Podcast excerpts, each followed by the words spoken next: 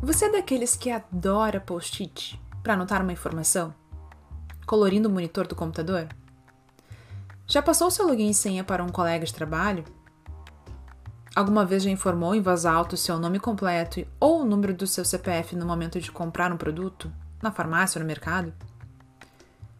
E testar aqueles jogos digitais que mostram como você seria daqui 50 anos? Ou como seria sua versão masculina ou feminina? Adora astrologia e consultou seu mapa astral em um site que você nunca ouviu antes, após informar sua data e local de nascimento.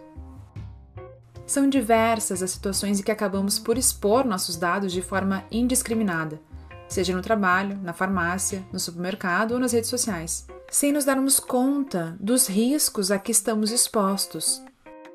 No mês de setembro de 2020, a Lei Geral de Proteção de Dados Pessoais, a LGPD, entrou em vigor e mesmo após o prazo de dois anos para adaptação da sociedade à lei, poucas pessoas a conhecem ou lhe dão importância. A partir de agosto de 2021, as penalidades administrativas também passaram a vigorar, sendo que as multas podem chegar a 50 milhões de reais por infração. A LGPD dispõe sobre o tratamento de dados pessoais, inclusive nos meios digitais, por pessoa natural ou por pessoa jurídica de direito público ou privado, com o objetivo de proteger os direitos fundamentais de liberdade e de privacidade e o livre desenvolvimento da personalidade da pessoa natural.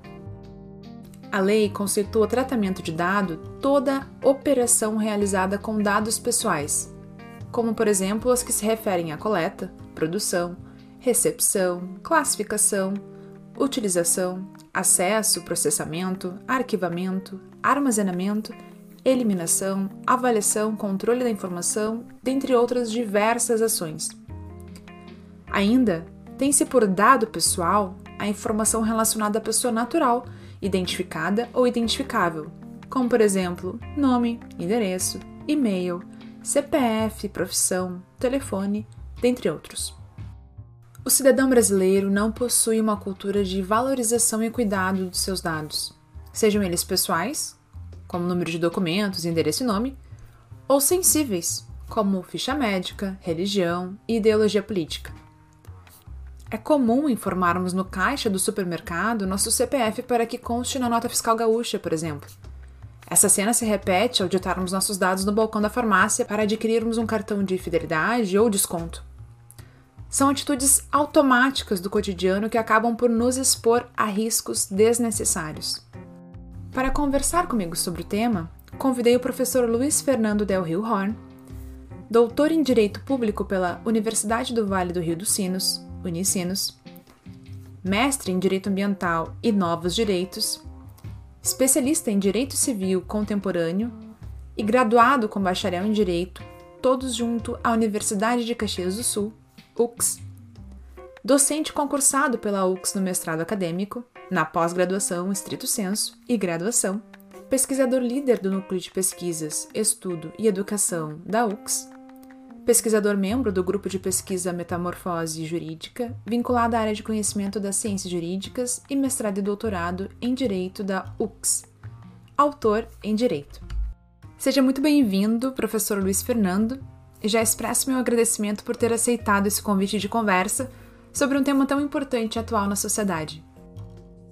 Obrigado, Agnes. É, nós que agradecemos, afinal, é, é, um espaço que nós temos, um espaço nobre, justamente para poder compartilhar não apenas conhecimento, um, tanto mais qualificado, se é que me permita assim dizer, mas um conhecimento que é, é eu diria que é necessário hoje para qualquer pessoa. Em especial, é, o brasileiro que ainda realmente está muito uh, alheio em relação a esse novo universo digital, ao menos no que diz respeito à proteção da sua privacidade e seus dados pessoais. Então, toda oportunidade é bem-vinda. E ainda mais com uma entrevistadora do Teu Quilate. Então, nosso muito obrigado. Eu que agradeço a gentileza, professor. Professor, a Lei Geral de Proteção de Dados Pessoais entrou em vigor em setembro de 2020, como eu falei antes, sendo que as penalidades administrativas iniciaram somente agora em agosto de 2021. Mesmo com esse período de dois anos para adaptação, já que ela foi sancionada em 2018, as pessoas ainda não a compreendem. E a minha primeira pergunta é por que, que a LGPD se faz necessária no atual cenário econômico-social? Bom, é, é, importante que nós tenhamos em mente que toda a economia mundial hoje, ou pelo menos a economia mundial moderna ou contemporânea, ela está centrada nos seus fundamentos a partir dos dados pessoais. Então, nós temos essa nova realidade, por assim dizer, desde a década de 1970, em que impera a economia flexível, ao menos assim chamada. Essa economia flexível, portanto, para que ela possa funcionar, é, existe uma dependência para com um fluxo constante de dados. E os dados não são apenas dados é, é, não pessoais, mas sim dados pessoais. E eu devo dizer que é uma grande quantidade, algo sem precedentes até então na nossa história de civilização humana, porque hoje a, a revolução que a, tec, que, a, que a revolução que é tecnológica decorrente da computação, da informação, da comunicação nas décadas que nos precederam, elas permitiram esse volume né, é, exponencial de quantidade de informações transitando em tempo real e numa velocidade descomunal. Então, nós temos que ter em mente que realmente hoje a realidade que nos cerca, em termos econômicos, demanda, exige para poder funcionar dados pessoais. Imaginemos que simples atos do dia a dia eles eh, não ocorreriam sem isso. Então é um saque num caixa eletrônico, é um check-in num hotel e assim por diante. São atos uh, triviais do cotidiano, por assim dizer, mas que eles não seriam concretizados se não houvesse né, neles esse tratamento de dados pessoais.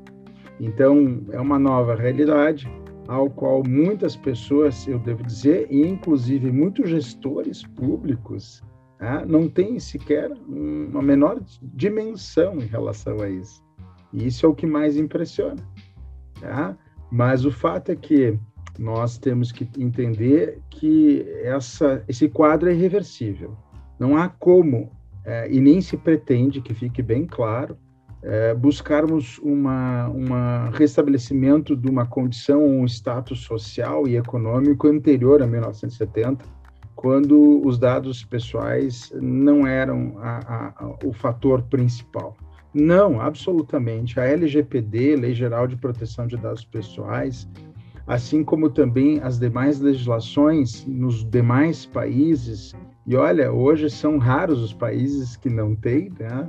É, inverteu-se a, a, relação, uma vez eram raros os países que tinham leis protetivas, hoje é o contrário. Até as Ilhas Caimã, que é um paraíso fiscal, por exemplo, detém sua própria legislação de proteção de dados e privacidade. É, então, realmente, se inverteu a relação nesse sentido. É, mas todas essas leis, em nenhum momento se postulou a, a, a, o restabelecimento daquela economia neoclássica, aquela que não dependia dos dados pessoais. Então, hoje, é, esse é um novo cenário, essa é a nova realidade. A questão toda é que o, houve um descompasso muito grande entre o fenômeno econômico, centrado nos dados pessoais, e a relevância, ou eu diria a conscientização por parte dos titulares dos dados pessoais. Então, para concluir a resposta, podemos assim, a grosso modo, claro, né, é, estabelecer que de 1970 para cá houve um grande movimento de expansão dos dados pessoais, tá? principalmente, é claro, no, no tratamento deles, tá? e, e desprovido de consentimento e assim por diante. Mas o que nós temos vivenciado de forma muito recente, isso, é o sentido inverso, sentido oposto. A partir dessa reação estatal dos países no mundo, estabelecendo leis de privacidade, de proteção aos dados pessoais, essa, esse movimento de expansão passa a, a experimentar agora um movimento de retração de, aos dados pessoais. Tá? Tu podes notar por exemplo, que isso já vem surtindo efeito em termos uh, maiores quando a gente se baseia em decisões recentíssimas, para não dizer de ontem, semana passada, como, por exemplo, a, a, a justiça aqui brasileira né, é, sus, suspendendo as atividades da Serasa Experian, proibindo ela é, de comercializar listas com dados pessoais, é, uma atividade que era algo, digamos assim, é, é, tão importante quanto a atividade de proteção de crédito que essa empresa pratica, tá? e outras decisões também que vieram surgindo recentemente. É, hoje mesmo, a Amazon, tomei conhecimento, ela simplesmente recebeu a maior multa na história da União Europeia, é, uma, uma multa eh, próxima à casa de um bilhão, é, pra, pra, uh, já que não, não, não detém em números uh, exatamente o valor, mas mais próximo a um bilhão de euros do que qualquer outra coisa, e justamente por desrespeito aos dados pessoais dos consumidores.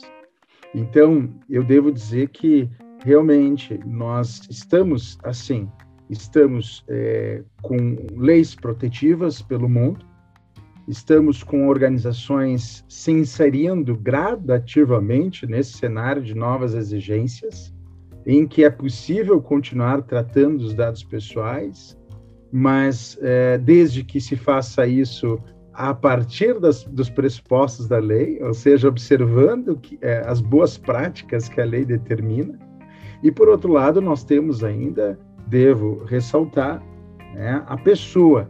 E aí, indistintamente em relação à cidadania, é, no primeiro momento, temos a pessoa ainda sem conhecimento preciso sobre isso. Tá? No ano passado, nós tivemos aí uma pesquisa em que mais de 75% dos brasileiros simplesmente desconheciam que era LGPD ou todas essas questões afins. Então, essa é a realidade que nos cerca, é um verdadeiro desafio. É, quando a gente compara, agora sim, para ser mais específico, o, a, o nível de consciência do brasileiro para com outros povos, né? por exemplo, europeus, é realmente gritante. Né? Eu tenho alunos que estiveram, por exemplo, na Europa, precisamente na Alemanha, para descobrir lá que é, não é rara as situações em que o alemão ele deixa de contratar um serviço de transporte pago é, via plataforma simplesmente pela preocupação de que a empresa não tem acesso aos seus hábitos de consumo e a partir daí não consiga ou evite, melhor dizendo, a, a, a construção de um perfil de dados sobre a pessoa. Isso para nós hoje aqui parece impensável até porque olhando os traços culturais, o brasileiro é muito famoso é, pelo gosto que ele tem das ferramentas digitais e, em especial, as redes sociais. Então, realmente, a LGPD, é, que sim, entrou em vigência em setembro do ano passado, dia 18 de setembro do passado, mas também entrou em vigência no, na data de sua publicação em pelo menos dois aspectos, e agora, dia 1 de agosto, que foi ontem, é, aí sim nós podemos dizer que ela, de forma integral, entra em vigência, ela tem um longo caminho ainda pela frente. E esse longo caminho ele precisa ser capitaneado pela Autoridade uh, Nacional de Proteção de Dados.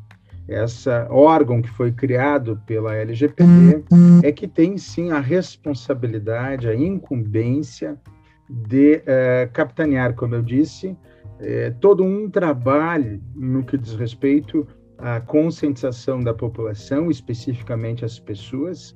E, claro, isso somente é possível por meio de políticas públicas, o que a gente não viu até o presente momento. Que fique bem claro aqui a crítica que se faz, porque assim como as organizações precisam se adequar à nova lei, para isso tivemos o vacácio légio, e se não foi feito, temos que fazer isso agora também a NPD precisa preparar o titular de dados. E aí, só para ficar bem claro, para quem pega o assunto agora, né, ou que não conhece muito a, a, questão, o fato é que a LGPD ela se foca na sua proteção em relação à pessoa física e não jurídica. Então, eu posso dizer que toda pessoa física ou natural né, será é, considerada titular de dados pessoais quando informações suas estejam navegando não só em meios eletrônicos, mas também em documentos físicos. Com isso, a gente já deixou bem claro quem são é, essas pessoas que precisam é, passar a deter consciência e não apenas ciência da relevância da sua privacidade e da sua proteção de dados. É um, como eu disse, é um longo caminho, é um caminho extremamente desafiador. Mas pela análise que a gente faz a partir da perspectiva das ações da NPD, é, acompanhamos muito de perto todo o movimento, eu diria que eles estão seguindo exatamente os mesmos passos da, do seu equivalente na União Europeia. Ou seja, eles estão indo é, degrau por degrau. Então, uh, digamos assim, temos aí um, um longo caminho. Mas isso não inibiria, por exemplo, iniciativas de outros órgãos de fiscalização, controle é, de informação por exemplo, a Senacom, que é a Secretaria Nacional de Defesa do Consumidor, e toda a rede nacional de PROCONs, de também né, assumir como papel seu a informação da pessoa em relação à importância dos seus dados. Tá? E assim vai ali para outras frentes, em outros órgãos, em outros segmentos diferentes. Perfeito. Mas o fato é que eu devo dizer, para concluir essa colocação, é que uh, o maior desafio está em uh, compartilhar, socializar uh, o que a nova lei traz. Trazer isso como algo presente à realidade dos titulares de dados e não apenas restrito ao universo das organizações versus fiscalizações. Professor, o senhor mencionou a NPD, que é a Autoridade Nacional de Proteção de Dados, órgão nacional responsável pela fiscalização e aplicação das multas administrativas relacionadas à LGPD. Mas eu também gostaria de trazer a Senacom, que é a Secretaria Nacional do Consumidor, que também vem atuando de uma maneira bem ativa na proteção do consumidor e também, consequentemente, do titular de dados. Recentemente, eles notificaram alguns bancos quanto ao tratamento ilegal de dados dos, dos seus consumidores e, em específico, relacionados a empréstimos consignados, em especial das pessoas aposentadas e pensionistas. Ainda gostaria de mencionar a atuação do IDEC, o Instituto Brasileiro de Defesa do Consumidor, que vem atuando de uma maneira muito ativa na proteção de dados. Inclusive, num caso recente, acabou notificando a Via 4, concessionária responsável pelo metrô de São Paulo, em razão da coleta também ilegal de dados biométricos dos usuários do metrô. Esse caso acabou virando uma ação judicial em que a concessionária acabou sendo condenada, em primeiro grau, a parar com a coleta ilegal de dados, bem como a pagar uma indenização por dano moral coletivo. Então, o judiciário já vem igualmente apresentando decisões relacionadas ao tema. Dito isso, professor, eu emendo a minha segunda pergunta, questionando a sua opinião sobre a LGPD ser suficiente, juntamente com a NPD, para criar uma cultura efetiva de proteção de dados no Brasil, ou se se faz necessária a participação desses outros órgãos da administração pública, bem como da sociedade civil, para que se concretize o objetivo da lei, que é proteger, fundamentalmente, o titular de dados. Qual a sua visão sobre isso? Veja só, é, é uma pergunta é, que se, se, divide em várias respostas, né? É, primeiro, sobre a perspectiva ou a ótica é, é, jurídica, tá?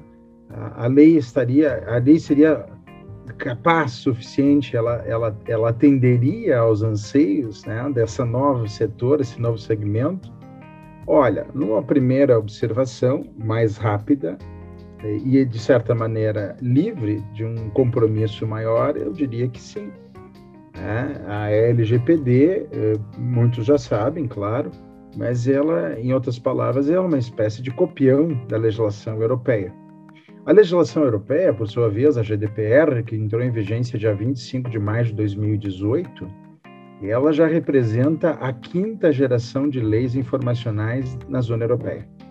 Então, eu devo dizer que o Brasil, na sua último momento, acabou optando por uh, adotar uma legislação de ponta, uma legislação que atende a, a, a, a esses desafios.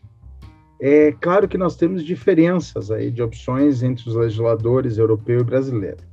É, enquanto a GDPR ela é extremamente detalhista nas suas previsões e ela foi acompanhada, inclusive, por normativas é, que, que, que, vinham com o intuito de, de exaurir qualquer ponto de interpretação em aberto. Né?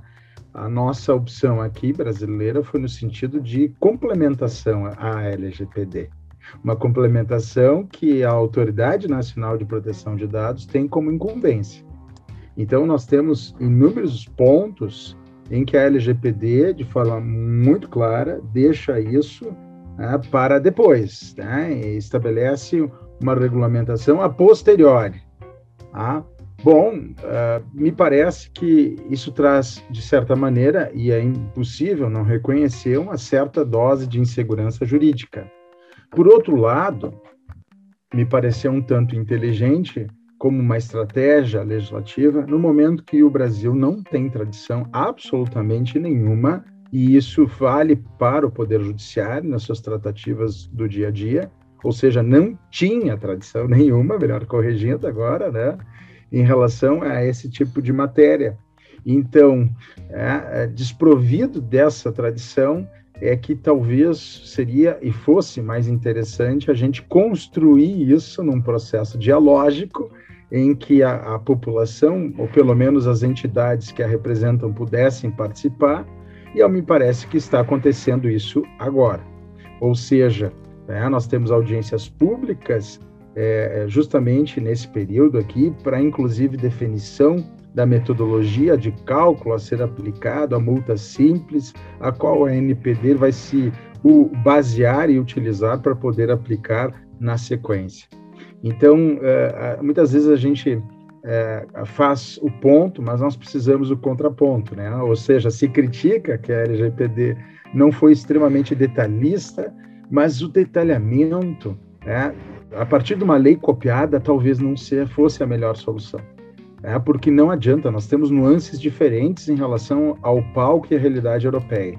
E mais, como eu disse antes, nós não tínhamos tradição sequer do judiciário de decisões que pudessem nos orientar nesse sentido.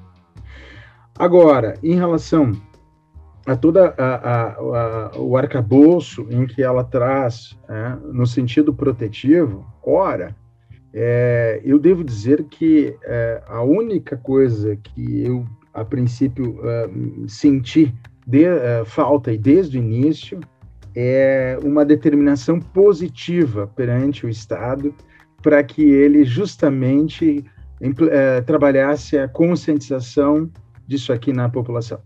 É, vejam só que ele deixou isso ao poder discricionário do novo órgão, quando na verdade nós estamos falando de direitos de personalidade. Direitos de personalidade são reflexo dos direitos fundamentais, apenas e que estão somente numa relação é, horizontal, ou seja, de, entre particulares.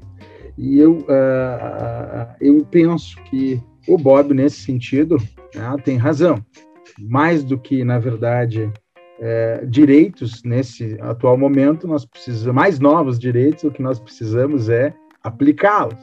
Então, a, a, educação é tão importante quanto uma fiscalização. Tá? Em termos de, de, de, de resultado a médio e longo prazo, ela faz toda a diferença. Porque senão nós vamos falar de uma população sempre refém dos órgãos públicos é, sempre da dependência dos órgãos públicos, e isso não é salutar. É, nós precisamos, assim como uh, eu faço a mesma observação, por exemplo, ao Código de Proteção e Defesa do Consumidor, tá? o consumidor ele sempre fica dependente do papel dos órgãos de fiscalização. É, ele desconhece. Ah, mas olha, tinha aquela lei é, federal que estabelecia a obrigatoriedade de um exemplar do CDC em cada estabelecimento. Vamos ver qual é o resultado prático disso. É nulo. Tá? Se tu não, uh, tu não conseguires uh, fazer levar a lei de forma compreensiva, numa linguagem coloquial simples à população, tu não vais conseguir ter esse resultado. Então, assim, há um, uma gama de direitos fundamentais muito bem estabelecida na nova lei. Tá? Temos também aí os princípios estabelecidos de forma muito clara na nova lei, ou seja, ela aproveitou é, o que tinha de bom na GDPR e conseguiu ter esse resultado a título de estrutura, é, é, podendo ser qualificada como uma ferramenta hábil, sim, né, para tudo isso que nós temos à frente. Agora, no que diz respeito à questão do, do trabalho, da internalização, por assim dizer, do titular de dados, eu senti falta dessa determinação de ação positiva por parte dos, dos órgãos uh, responsáveis, é, porque senão, como eu disse, fica sempre ao critério do gestor do momento. Né? E se nós estamos falando de uma lei é, de Estado e não de governo, nós temos que pensar em resultados de longo prazo. Então, essa é a observação que eu faço. Agora, no que diz respeito a essas iniciativas do Poder Judiciário, né? Ora, primeiro nós temos que lembrar que nós temos uma Constituição Federal que ela é, estabelece como direito e garantia fundamental a prerrogativa de qualquer pessoa, não apenas cidadão, vamos, vamos usar o termo correto, né? de qualquer pessoa em procurar o Poder Judiciário. Nós temos aí outros sistemas é, diferentes é, do Brasil nesse quesito, em que, por exemplo, é, determinadas áreas precisam ser exauridas a esfera administrativa para só depois poder ser postulado o Poder Judiciário. Aqui não é assim. E a Constituição, que eu saiba, não vai mudar nesse ponto, porque ela é cláusula pétrea, ou seja, é, é, tudo é possível no nosso país, né? então é melhor a gente fazer sempre a ressalva. Mas, a priori, é uma cláusula pétrea que não vai sofrer modificação e, portanto, nós temos que afirmar, no primeiro momento, que essa, essa opção do legislador originário, que é o legislador constituinte, ela não vai mudar. Então, eu devo dizer que sim, que uh, as iniciativas que o judiciário tomou em termos de decisão de casos concretos, antecipando-se à LGPD, né, é evidente, ela salta aos olhos. Mas se isso gera algum prejuízo à LGPD, ou, digamos assim, alguma concorrência desleal, né? por que não dizer com a Autoridade Nacional de Proteção de Dados? Em absoluto, eu não vejo esse conflito. Né? Nós temos que lembrar que nós temos diversas espécies de responsabilidade. Nós temos a criminal, nós temos a civil, né? nós temos a civil coletiva, nós temos a administrativa. A administrativa, ela pode se desdobrar em várias penalizações ou sanções no mesmo fato, não necessariamente caracterizando bis in idem, conforme o judiciário nas altas cortes já concretizou há muito tempo. Então, pode ser que tenha, por exemplo, uma infração é, apenada pelo CDC, com base em sanção do CDC, ao mesmo tempo será apenada com uma sanção da LGPD as duas em esfera administrativa, e isso, como eu disse, não necessariamente gera um bis in idem. Então, nós temos que lembrar que nós temos diversas frentes de, e, e, e tipos de responsabilidades diferentes que justificam a, a essa atuação do judiciário pré-LGPD. Inclusive, diga-se passagem, a primeira condenação que nós tivemos no Brasil, uh, ao menos é o que se divulga, é, em termos de, de questão de dados, o uso indevido de dados sem o devido compartilhamento, se deu uh, justamente numa sentença que uh, uh, antecede a setembro do ano passado, é, setembro de 2020, para ficar mais preciso. Então, na ocasião, o magistrado ou a magistrada que condenou a empresa por compartilhamento de dados desautorizados, tá, ele não tinha essa ferramenta ainda em mãos, que é a nova lei. É, ela, ela entrou nessa parte individual, ela só entrou, em, é, só entrou em vigência em setembro. Pois bem, então ali foi aplicado a condenação com base no CDC. O que eu quero dizer para vocês é o seguinte: olha só, é, nós temos o próprio LGPD dizendo que as sanções administrativas, que inclusive entraram em vigência ontem, elas são de uso exclusivo da NPD. Tá? Então, a própria LGPD diz isso. Mas se ocorrer alguma infração em todas as tipificações existentes no, de, no, no decorrer da lei, ok. Um Ministério Público não vai postular, portanto, a aplicação das sanções LGPD, mas ela vai, ele vai apontar o ilícito à lei, a prática ilícita, né, que, que, que bate de frente com a lei, e vai pedir para aplicar a sanção em outra legislação. Então, essa multiplicidade de aplicações de sanções em, de, eh, em relação às possíveis infrações cometidas a partir das tipificações da LGPD não é algo que a gente vê por aí. A gente só escuta, é, eu devo dizer, a, e, e a grande ênfase na multa da NPD, é, aquela dos até 2% sobre faturamento limitado a 50 milhões. Ora, isso é um grande erro, um grande erro mesmo. Por quê?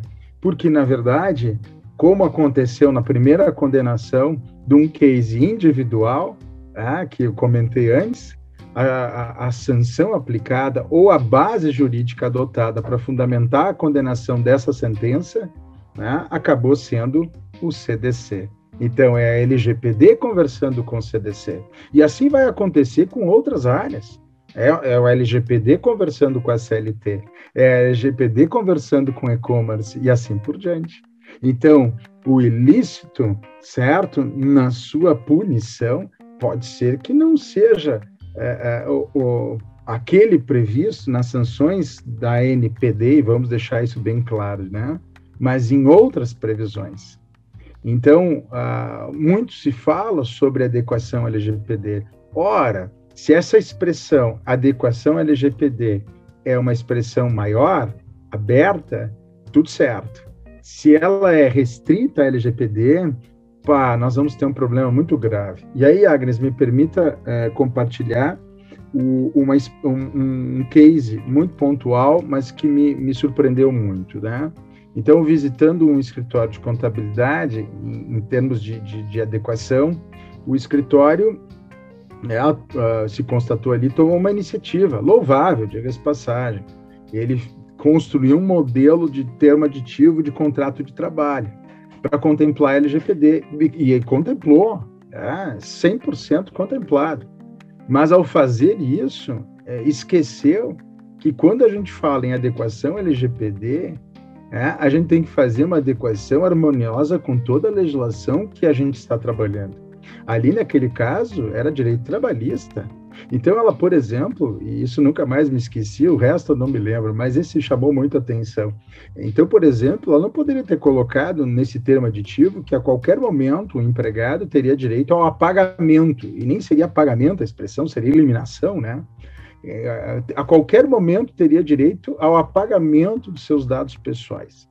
Ou seja, é, a legislação trabalhista e previdenciária, por exemplo, a previdenciária, que exige 30 anos de arquivamento por parte do responsável da empresa, foi completamente ignorada.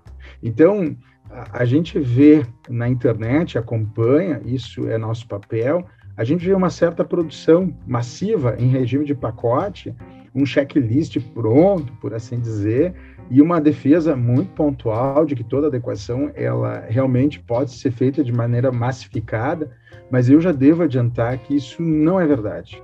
Tá? Não é, pelo menos, o ideal, o correto e o adequado. Por quê? Porque a LGPD ela precisa de um diálogo multissetores, ou seja, com as múltiplas leis, conforme que se está trabalhando. Tá? E, no caso, se eu ficar restrita à LGPD, eu devo dizer que isso pode vir gerar um problema gravíssimo para quem tomou a iniciativa. Olha, o sorte desse escritório de, de, de, contabilidade e a própria contadora é que nós acabamos passando por lá é, e acabamos apurando essa iniciativa e foi cortada pela raiz. Porque senão todas as empresas que ela atenderia é, o que atende, iriam receber esse documento completamente é, comprometedor, irregular, que atende, atenderia perfeitamente a LGPD, mas em nenhum momento atenderia o restante da legislação. Então, a adequação LGPD hoje é conciliar, harmonizar todo o arcabouço de leis. Né? Então, essas são as considerações que eu faço, mas em poucas palavras, uh, se eu pudesse dizer, se eu vejo algum problema nessas iniciativas do Poder Judiciário, absolutamente não. Tá? Uh, pelo contrário, eu devo dizer que, inclusive, naquele julgamento no ano passado, por parte do STF, da MP da, do IBGE, um, um julgamento paradigmático para nós aqui brasileiros, correspondente apenas à, à, à decisão da Corte Alemã, Corte Constitucional Alemã de 1983, se não me falha a memória, justamente também por um censo que se pretendia realizar na Alemanha, é o único correspondente que nós temos em tamanha importância, tá? em que deixa claro que para o STF ainda não, porque ah, nós estamos naquela guerra de bastidores entre entra em vigência, não entra em vigência LGPD, mais adiante, não agora. Mas o STF foi muito claro naquele momento e disse assim: olha, para nós é irrelevante a LGPD. para nós, nós já temos muito pontuado que a Constituição Federal é, ela faz sim, ela contempla essa previsão de proteção à privacidade e proteção a dados pessoais, mesmo que essa última parte não esteja explicitamente colocada no texto constitucional. Então, Agnes, eu acredito que uh, há uma, uma movimentação entre poderes da República, e são poderes diferentes, certo? Tá? Cada um uh, uh, no seu tempo, são organismos, são movimentos orgânicos, não são estáticos, tá? E o fato do Poder Judiciário já ir a respondendo certas questões, não, há, não vejo como prejuízo. Pelo contrário, eu vejo como um resultado positivo frente a uma demora, né, digamos assim, é, do Executivo Federal em acelerar certos procedimentos. E quando eu digo acelerar certos procedimentos, não se restringe à fiscalização, poderia ser também a difusão, divulgação, não só para o titular de dados, mas também para o meio produtivo. Orientação a título a, de, de boas práticas para o meio produtivo. A gente tem muito essa imagem estereotipada que o órgão de fiscalização só deve atuar para o, prote o protegido, estamos falando de uma tutela protetiva, né? Então, protegido. Não, na verdade, não. Tá? É um papel é, de educação informal é, nas várias frentes. Então, não vejo com problema, não vejo com, com dificuldade, não vejo com problema é, é de maneira nenhuma essa atuação, digamos assim, paralela até porque em dado momento elas vão encontrar fatores de convergência. Tá? E outras vão acabar sendo revisadas pelo Poder Judiciário após é, criação, iniciativas de forma inédita de novas interpretações que a NPD vai, vai nos contemplar. Então, eu acredito que nós estamos falando mais naqueles sistemas de freios e contrapesos que nós temos na Constituição Federal. Ah, eu acho que é o papel uh, funcionando uh, naquilo que está previsto na Constituição. Então, que siga assim, até porque, como eu disse, é, a NPD é um órgão de referência, a título, é, inclusive, de consultas, mas, como nós sabemos, nenhum órgão público é perfeito. E amanhã depois, talvez, é, é, seja no, no, papel que estivermos, nós vamos precisar levar o Poder Judiciário para discutir também alguma Professor, posição desse Utilizando esse exemplo quanto à ineficácia da norma por meio da obrigatoriedade de disponibilização do CDC nos estabelecimentos comerciais, faço uma analogia quanto às documentações agora exigidas pela LGPD, como por exemplo a política de privacidade da empresa. Eu não penso que a mera exibição da política de, de privacidade e a sua divulgação fará com que automaticamente a empresa passe a cumprir a norma, ou que essa política de privacidade ou outros documentos exigidos pela lei garantam a eficácia da norma. Assim como a obrigatoriedade do CDC estar disponível no estabelecimento comercial também não trouxe maior eficácia da, da norma consumerista. Sabe-se também que existe uma balança utilizada pelas empresas em que são pesados as consequências e as vantagens de cumprir ou não a lei. De um lado, descumpre-se a norma, parte da norma, e obtém-se a vantagem ilícita desse descumprimento, mesmo que se tenha que arcar com as penalidades jurídicas e administrativas, e de outro, o cumprimento integral da lei, não se obtendo ilicitamente as vantagens, porém também não não correndo o risco de ter que arcar com punições legais. A minha opinião hoje sobre o assunto é que, que os órgãos fiscalizadores e as punições aplicadas são insuficientes a garantir a eficácia da lei, bem como a inibir as reiteradas práticas ilícitas realizadas por empresas, organizações, dentre outros institutos em geral.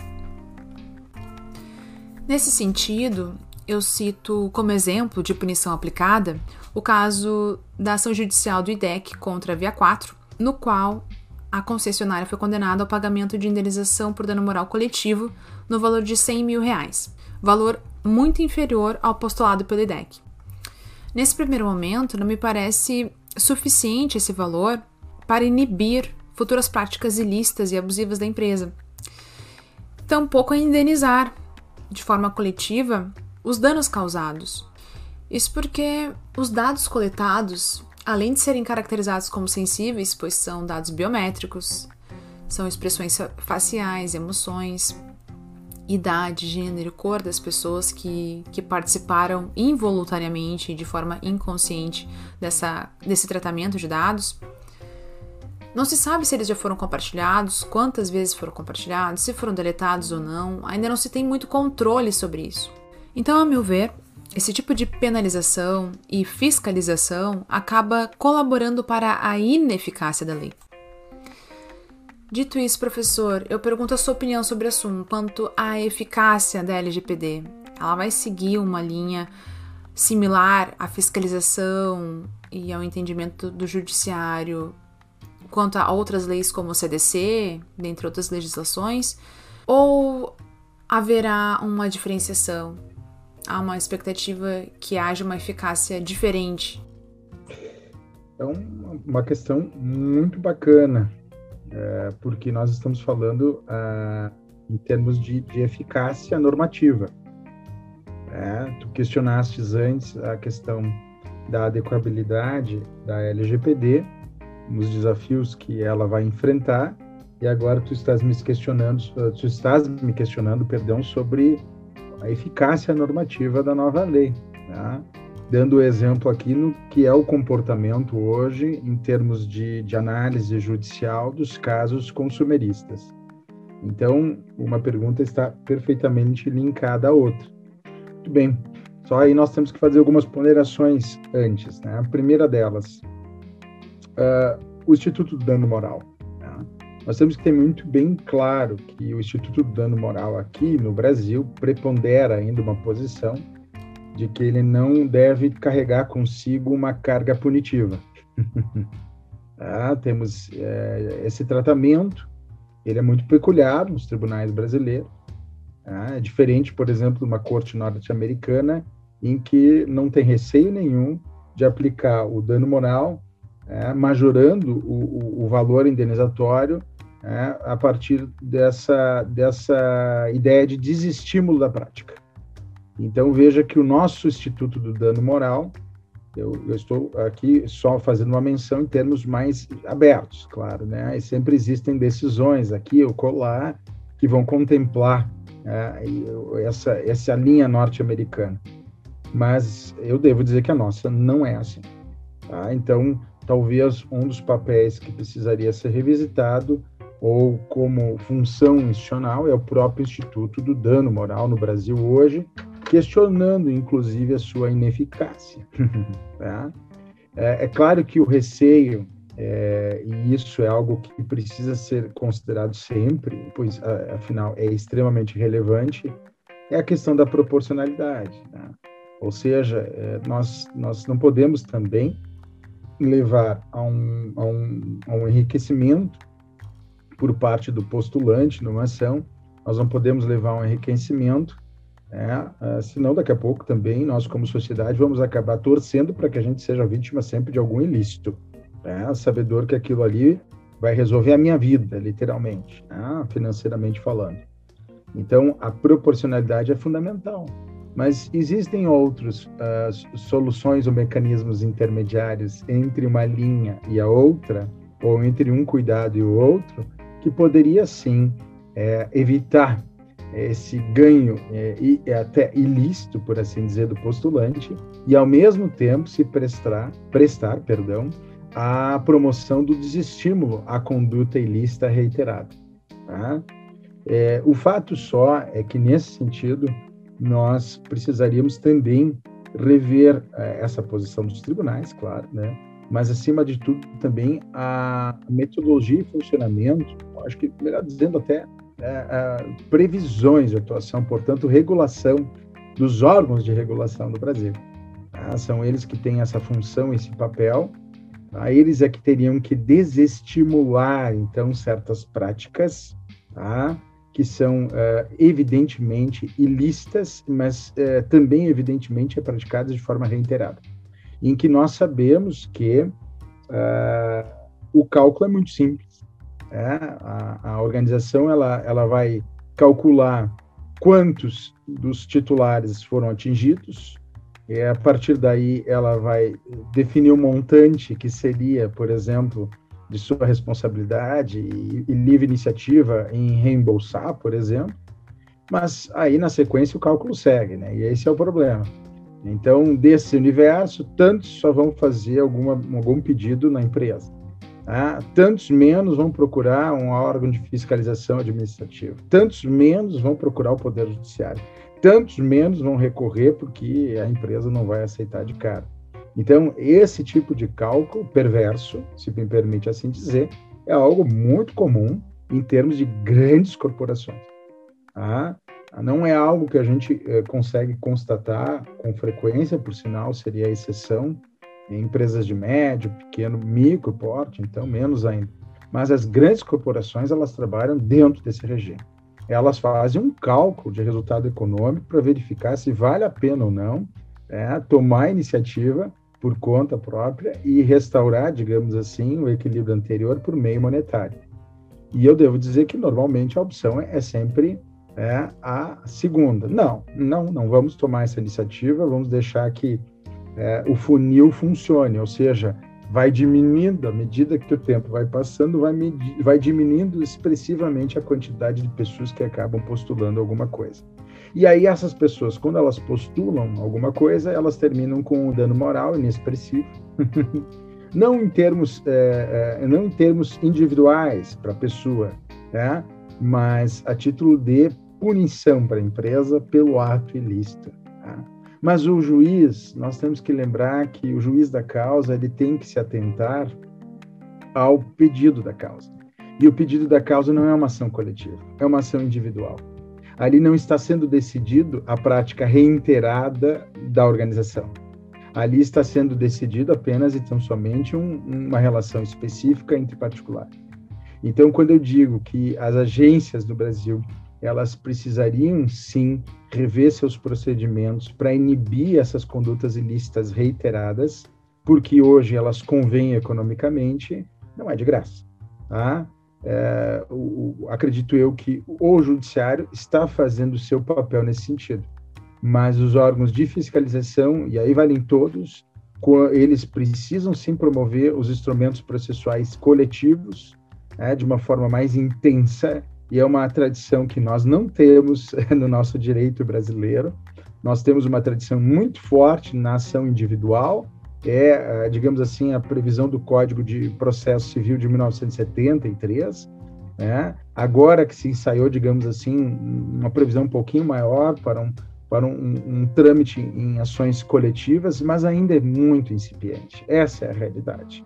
E nós precisamos desse tipo de trâmite para poder inibir esse tipo de conduta ilícita reiterada, que é decidida a partir do resultado econômico que a organização a, a, estima. Então, eu devo dizer que a LGPD, no entanto, é, ela, ela tem ferramentas, sim, para inibir certas práticas. A grande questão que nós vamos ainda também é, constatar é se a NPD e os demais órgãos vão acabar também caindo nessa vala comum, é, que é um problema, ou eles vão se distinguir e a partir daí conseguir então que certas práticas reiteradas, eh, ilícitas, diga-se passagem, eh, sejam inibidas eh, pela previsão de resultado, ou seja, o infrator ele nem se torna infrator porque ele sabe que o cálculo final não é atrativo. É ver para crer, eu diria, Agnes. Tá? As, as, se eu tivesse que apostar como bom brasileiro, eu não acredito que é, vá se, é, se tornar exceção. Eu acredito que vá para a regra, por assim dizer, atual. Tá? É, aí alguns eu já ouvi criticaram a NPD pelo ritmo com que ela decidiu trabalhar a questão da fiscalização e proteção de dados e privacidade no Brasil. Ora, não me parece que a NPD tenha muita escolha. Tá? A NPD já estabeleceu sua agenda regulatória, ela vem trabalhando a agenda regulatória, né, conforme ela já divulgou. Tá? Ela é um, como eu disse, é um processo dialógico, ou seja, todos têm a liberdade de participar, de construir como vão ser as interpretações bases da nova lei. Isso requer tempo. Tá? É, em termos Brasil, eu não vejo com problema, porque as organizações, e olha, mais do que o meio privado, o meio público precisa de mais tempo para fazer adequação, por Deus do céu, tá?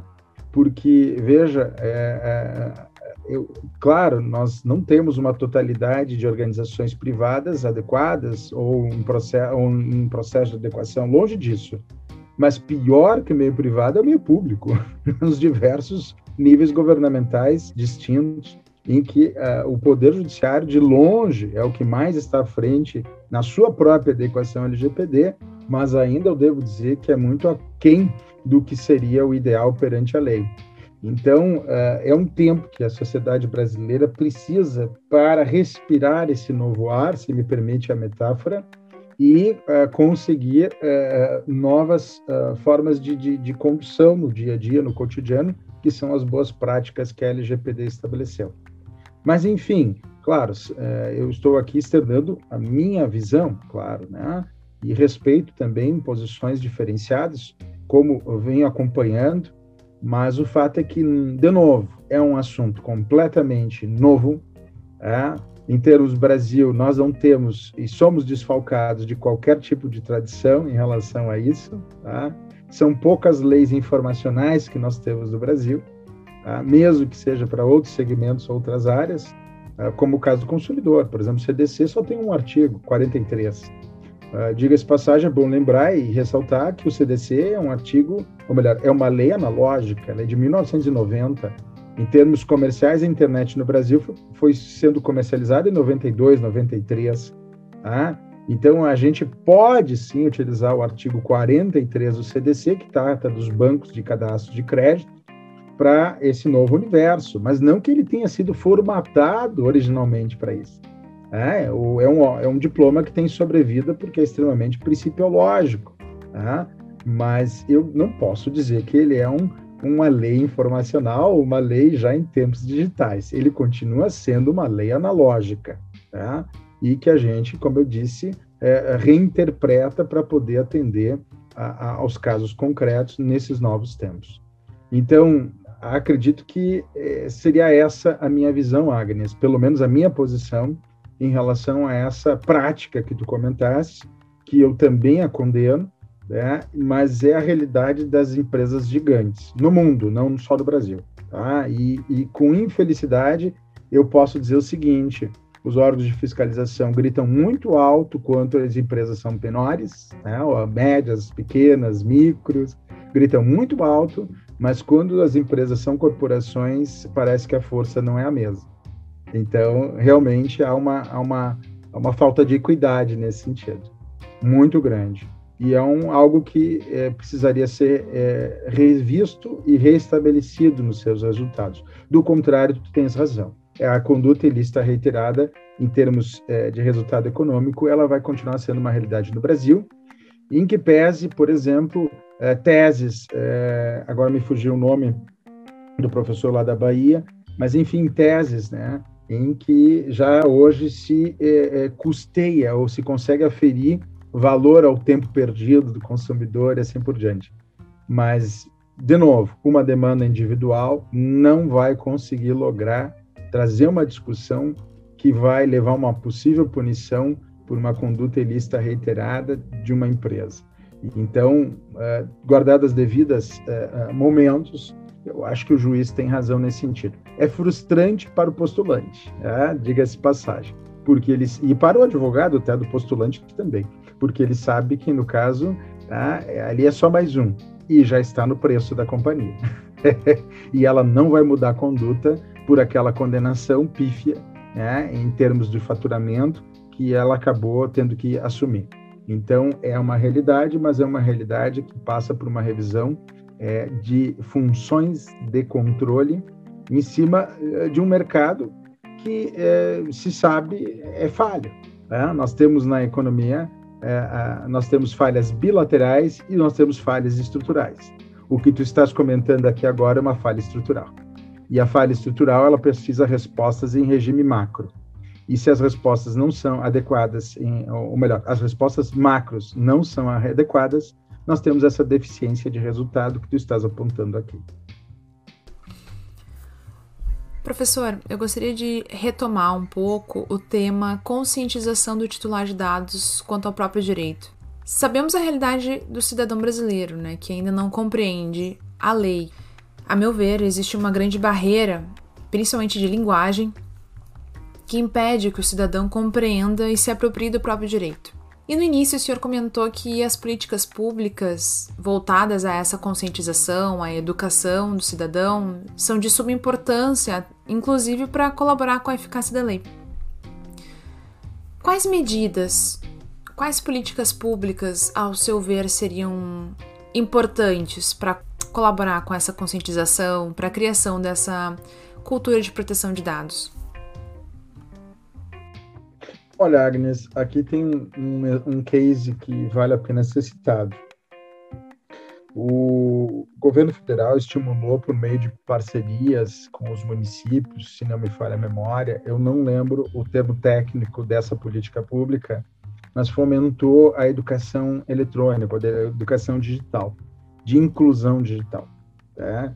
Então, é, diversos municípios, muitos municípios no Brasil, tinham por meio das suas respectivas secretarias de educação municipal uh, esse tipo de ação. Eles criaram laboratórios, esses laboratórios foram uh, custeados pelo governo federal, né, e inúmeras passa pessoas passaram por essa educação, literalmente, educação mesmo, né, de como uh, se defender à frente de uma tela.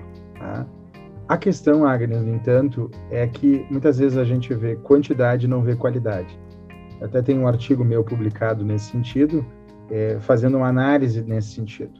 Porque, em termos de inclusão digital, nós não podemos falar em números frios. Nós temos que ter certeza que as pessoas que foram inseridas no meio digital, elas precisam dominar o meio digital, inclusive a título de etiqueta, educação, tá? uns para com as outras. Não me surpreende, por exemplo, essas, essas aberrações que a gente costumeiramente vê em redes sociais, de comportamentos inadequados, algo que de repente vai comprometer a imagem daquela pessoa para toda a vida dela. Né? E ela, agora, jovem, ainda desconsiderando todos os efeitos que uma lembrança que não se apaga no meio da internet, na chamada internet, vai ainda custar para ela. Né? Então, veja, só é, é, educar para incluir digitalmente não é o suficiente. Tem que haver qualidade. Tá? E a mesma coisa a LGPD. A LGPD faz parte, digamos assim, dessa educação digital maior, tá? porque as pessoas elas precisam saber é, quais são as consequências, elas precisam entender é, quais são, serão os resultados de um uso inadequado da tecnologia. Porque, num primeiro momento, quem aperta o botão, quem liga a máquina, não é uh, o, o que vai fazer o tratamento de dados. Sou eu, o titular de dados pessoais, tá? E eu prefiro não usar a expressão cidadão e sim pessoa, porque hoje nós temos aí é, pessoas que não são cidadãos, mas que frequentam as, as redes sociais, a grande rede e outras né, cotidianamente. E eu diria até mais, é, é, depois que a pandemia bateu a porta, né, a, as crianças e adolescentes, que eu sei que é um tema que nos é muito caro, inclusive, né? É, a quantidade de, de tela né, diário aumentou é, significativamente. Então, uma criança, por exemplo, de 12 anos, aí nesse caso já pré-adolescente, que teria, pelo limite da idade dela, três horas de tela por dia, ela vai passar a manhã inteira em tela, em função da escola. Depois mais tela assistindo televisão, depois mais tela o celular, depois mais tela o game. E, nesse sentido, a gente precisa lembrar é, que nós temos um preço a pagar, como sociedade, inclusive, não só aquela geração. Tá? Então, é, eu, eu, devo dizer que, é, a princípio, é, isso tudo assusta demais. Tá? Saber que nós estamos cada vez mais agregando tecnologia, a partir dela, uh, tecnologia por meio de consumo, claro, né? mas que gera uma, uma capacidade de, de, de, de conforto, isso é, é, é, inegável, mas não estamos sabendo usar isso aí. Tá? E agora nós temos, então, esse movimento mundial de leis protetivas de privacidade e proteção de dados, que vem na linha inversa, dizendo, olha, sim, é possível usar tecnologia, é possível fazer isso para estimular o consumo, para as ações do dia a dia, mas é preciso ter mais cuidado e limites, ou seja, as boas práticas que a gente vem reiterando. Então, essas boas práticas, no entanto, elas não partem apenas do controlador ou do operador de dados pessoais, que será a organização. Elas precisam partir também do próprio titular de dados. E, nesse sentido, não custa lembrar é, do lado mais extremo né, dessa inadequação do titular, que é a autoexposição digital. Ah, começa por aí. Então, o fato é que, se nós vamos trabalhar políticas públicas, sejam elas quais forem, né, é, inclusive talvez contemplar isso como uma matéria transversal na educação e formação das gerações que estão aí ou que estão por vir, tá? é ótimo. Acho que múltiplas frentes se auxiliam e se complementam. Né? Até porque nós hum, vivemos uma sociedade tecnológica e realmente nós não nosso limite ou repulsa novas tecnologias anda muito baixo, anda num nível muito baixo, tá? Nós simplesmente aceitamos tudo praticamente que vem e de maneira muito fácil e sem questionamentos, tá? Então, isso, na verdade, leva a certos resultados que é, são danosos à sociedade. E isso são, são resultados incontestos, inclusive, não apenas em crianças e adolescentes, mas a sociedade como um todo. Né? Então, a LGPD também ela precisa disso, ela não é diferente. Ela realmente precisa é, de políticas públicas em várias frentes, né? é, é mas é, em vários segmentos, ou seja, não apenas um único documento. Não, não, não. Ele tem que ser segmentado conforme o público-alvo que se queira trabalhar e, e, e de forma muito criativa, muito fácil ser trabalhado. Talvez, como eu disse, uma, uma pactuação, ou seja, uma junção de forças com o Ministério da Educação e a partir daí a sua capitalização às secretarias de Estado, de Educação e depois de municípios, seria fundamental, porque senão, do contrário, essas aberrações que a gente vê muitas vezes, em termos de, de, de iniciativa eh, do titular de dados, vão continuar acontecendo, mesmo que no caso haja toda essa, essa estrutura agora eh, de legislativa estabelecendo limites contra o controlador operador. Tá? Então, veja que papel a ANPD tem. Ela tem um papel fundamental. É nessa parte que eu não tenho visto, Agnes. Tá? Eu realmente eu não vi contemplada na agenda regulatória esse papel é, de educação informal ou formal é, da pessoa, não do cidadão, da pessoa. Tá? Eu não vi. E a LGPD requer muito isso. Até porque, assim, em poucas palavras, né? A LGPD tem é, estabelecido é, explicitamente ao menos 12 direitos novos. Não é pouca coisa, é muita coisa. Tá? E agora, dia 1 de agosto, nessa última leva uh, que entrou em vigência da LGPD, nós temos ali também uh, um, mais um direito é, fortíssimo, que é, na verdade, o artigo 52, parágrafo 7 da LGPD, que estabelece que nos casos de vazamentos individuais ou uso individuais de dados pessoais, o titular de dados pode bater a porta do controlador e dizer, e aí sai acordo ou não sai? E se sair acordo, a infração cessa, se não sair, a infração perdura, podendo ser objeto de denúncia. O que nos leva àquele outro extremo, né? é, da questão da, da, da, pergunta anterior e o dano moral.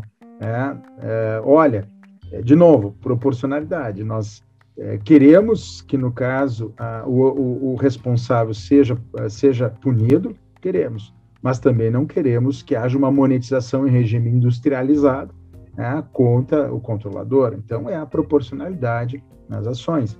Aqui é a mesma coisa, só que em outra, outros termos, ou seja, qualidade é importante? Sim. Ah, os relatórios TICS medem a quantidade de brasileiros é, é, incluídos em termos digitais, e isso é fundamental, porque a gente sabe como a internet, por exemplo, ela gera oportunidades, ela, ela enfim, ela, ela, ela possibilita as pessoas em todos os sentidos, mas só quantidade não é relevante.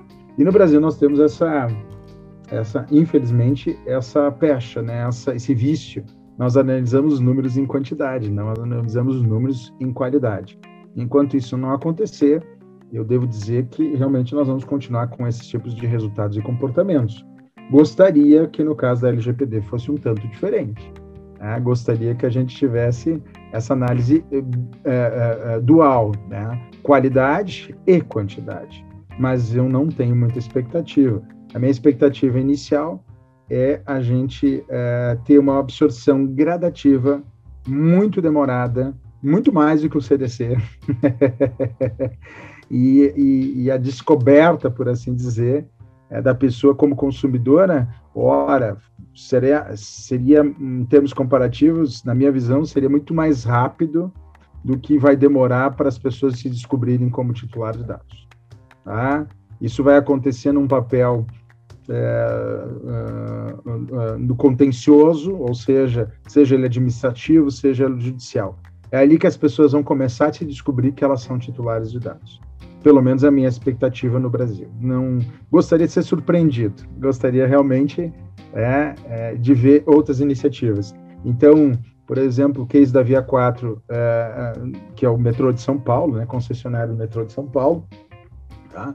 ali não foi um titular de dados, foi um órgão é, tradicionalmente é, na proteção e defesa do consumidor que levou isso sob o prisma já da proteção digital. Né?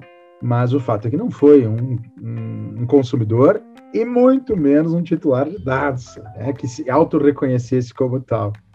Foi justamente um instituto que já tem tradição, por sinal, um dos institutos mais responsáveis, ou renomáveis e responsáveis do país em termos de proteção do consumidor, que agrega, claro, né, agora essa nova matéria ligada à LGPD, porque são 1, 2, 3, 4, 5, 6, 7, 8, 9, 10, 11 dispositivos que fazem menção explícita ao consumidor na LGPD. É, aqui, só para o nosso ouvinte nos entender bem, tá? É, essas leis protetivas, elas não são de agora, isso não é uma novidade. Por exemplo, a CLT, que é a Consideração dos Leis uh, Trabalhistas, é lá de 1940, né? Ela estabeleceu uma figura chamada empregado, é, é, imputou a ele uma série de direitos. Do outro lado, o empregador, uma série de obrigações. O CDC fez a mesma coisa. O CDC estabeleceu o consumidor, direitos, e do outro lado, o fornecedor, uma série de obrigações. E, finalmente, a LGPD, outra lei protetiva, né, é, estabelece o titular de dados, que é essa nova figura jurídica, vinculando a ele uma série de direitos.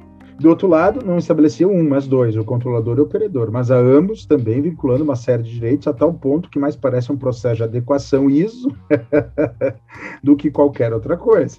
Tá? Esse é um grande diferencial. Sendo que, com um detalhe, como eu disse, é, quem fizer adequação à LGPD, a organização que fizer, tem que dialogar com todas as demais leis e harmonizar. Não é só fazer e respeitar a nova lei. Não é assim simples, tá? Então, para o nosso ouvinte ficar bem claro, é isso. Todas são, uh, todas essas leis, elas trabalham a mesma pessoa. Só que é uma pessoa que, em dado momento, numa determinada relação, ela é consumidora, numa determinada situação, ela é empregada, numa determinada situação, ela é titular de dados. Pode acontecer que, numa relação, ela seja duas ou até três coisas ao mesmo tempo. Tá?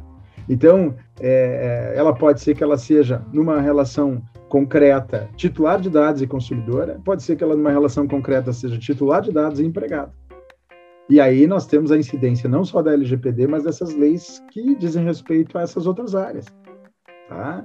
E, e essa é a grande dificuldade, é o grande desafio de fazer a, a, o controle, fiscalização, adequação em termos de LGPD. Ah, isso que a gente comumente não escuta por aí, mas é o verdadeiro desafio. Porque só um checklistzinho lá para cumprir dentro da empresa é fácil. Ah, o difícil é tu fazer a compatibilização. Essa é a grande questão. Tá? Só para que os nossos ouvintes uh, tenham isso muito bem esclarecido. Tá? E, e diga mais, né? É, eu só dei três exemplos aqui, né? É, mas poderiam ser outros. Por exemplo, o Estatuto do Torcedor.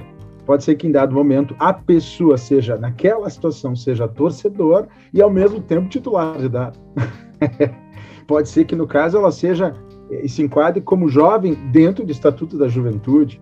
Tá? Ela vai para um show, né? É, é, sei lá, lá, lá no litoral norte, né? em que, na verdade, ela é jovem, ou seja, ela é protegida na qualidade de jovem no Estatuto da Juventude, mas ao mesmo tempo ela é titular de dados, porque a pulseirinha que ela colocou lá, certo, no braço para entrar e sair do show, vai fazer a leitura dela, de onde ela se localiza, ou seja, a localização e assim por diante.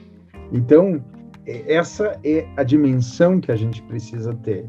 E é difícil, então, portanto, falar em conscientização das pessoas em relação à sua condição de titular de dados, se nem de consumidor, nem de empregado elas ainda detêm. Tá? Eu estou é, sendo muito direto aqui, mas a gente precisa fazer as ponderações verdadeiras, né?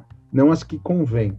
E então é uma crítica que a gente faz a toda a organização uh, Brasil em termos de uh, eficácia jurídica ou eficácia da norma, porque a eficácia da norma não se restringe ao judiciário. A norma ela deveria ser algo comum, de conhecimento comum, da população como um todo. Só aí tu estás dando, então, condições e mecanismos para que ela possa ah, ter a, a, autodeterminação. Isso é fundamental. Ah, então, a gente vê no Brasil muito uma política assistencialista em todos os sentidos, quando, na verdade, nós precisaríamos é, é, propiciar, essa é a palavra, fomentar a autodeterminação em todos os sentidos. E com a LGPD não seria diferente. Professor, nos encaminhando agora para o final do nosso episódio, quero agradecê-lo novamente por ter aceitado esse convite do Descomplica Jurídico para participar desse episódio, conversando sobre um assunto tão importante e ainda pouco conhecido na sociedade em geral. Obrigada por ter compartilhado seu conhecimento comigo e com as pessoas que irão ouvir esse episódio futuramente. Te deixo à vontade para realizar as suas considerações finais. Agradecer, antes de mais nada, o espaço, como eu disse, é, é fundamental que, pelo menos nós da academia, possamos, então, fazer em parte esse papel de difusão, nem que seja uh, por uh, meios ainda não tão acessíveis, né?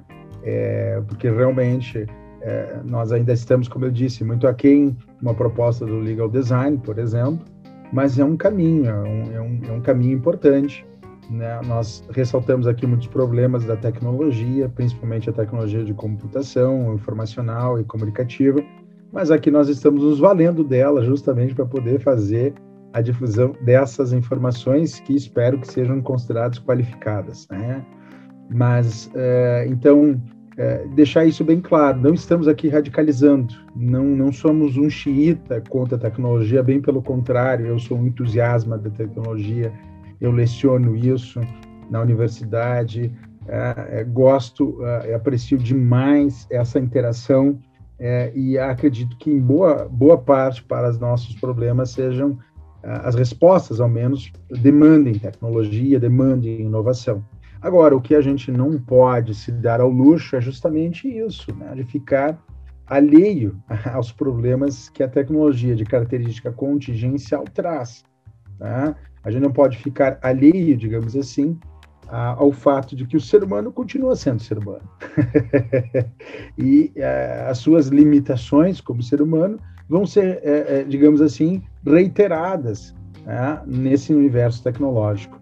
Então, é necessário lembrar, como em qualquer adequação LGPD que vai trabalhar com tecnologia, processos e pessoas, que a LGPD também precisa prestigiar as pessoas não é só as organizações, não só os órgãos de controle e fiscalização. como qualquer projeto de adequação LGPD, são as pessoas, finalmente, que fazem a diferença. E isso é uma coisa que precisa ficar muito claro né, em termos de ANPD. Ou precisaria, eu gostaria muito de ver isso acontecer. Ah, o resultado final, nós precisamos saber quem é. Não, são não é a tecnologia, não são os processos tá, organizacionais, é a pessoa. E a pessoa realmente é o verdadeiro desafio a ser trabalhado, só que precisa ser trabalhado. Então eu aproveito assim a minha fala final para reiterar esse ponto, para deixar bem claro, portanto, que não somos contrários à inovação, não somos contrários à tecnologia, bem pelo contrário, tá? dividimos inclusive esse entusiasmo, mas fazer reconhecer que a gente às vezes precisa lembrar qual é o, o, o, o foco maior o foco maior, eu devo dizer, sim, são as pessoas. Tá? É, então, uh, isso precisa ser contemplado na LGPD e é algo que até o presente momento, Agnes, eu particularmente não tenho visto. Tá? E é o foco hoje da minha observação maior contigo aqui nesse momento, a qual agradeço enfaticamente a tua pessoa, como eu disse antes, pelo convite, pelo tempo e pela oportunidade. Esse foi o episódio 7 sobre Lei Geral de Proteção de Dados Pessoais do podcast Descomplica Jurídico. Apoie esse projeto compartilhando esse conteúdo em suas redes sociais.